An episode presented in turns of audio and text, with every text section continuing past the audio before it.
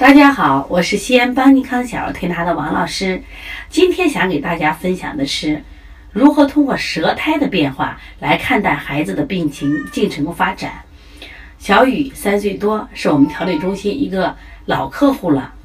这个孩子呢，胃口很好，特别讨人喜欢，在幼儿园里还时不时得到老师的一些零食的嘉奖。他每次来调理中心，不外乎积食、咳嗽、发烧这样的病。这次来的时候，妈妈其实挺开心。王老师，这次小雨没有积食，只是有点高、有点发烧和有点咳嗽。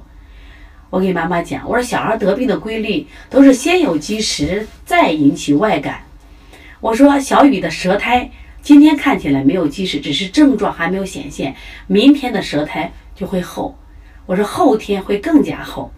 而且今天晚上一定会发烧，那么果不其然，当天晚上小雨发烧到三十九度，第二天晚上发烧到三十九度六，而且舌苔是一天比一天厚。妈妈说：“王老师，你判断这么准，其实这就是孩子得病的一个进程，从开始发作到发展到最高峰，到最后自然消退，一般都会在三五天甚至在一周的时间。所以说，如果妈妈能……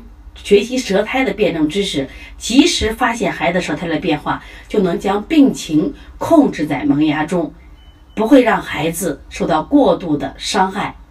那么这个孩子在第四天的时候，烧已经退了，精神非常好。在这里，我也特别感谢这个小雨的妈妈。这个年轻的妈妈呢，非常有智慧。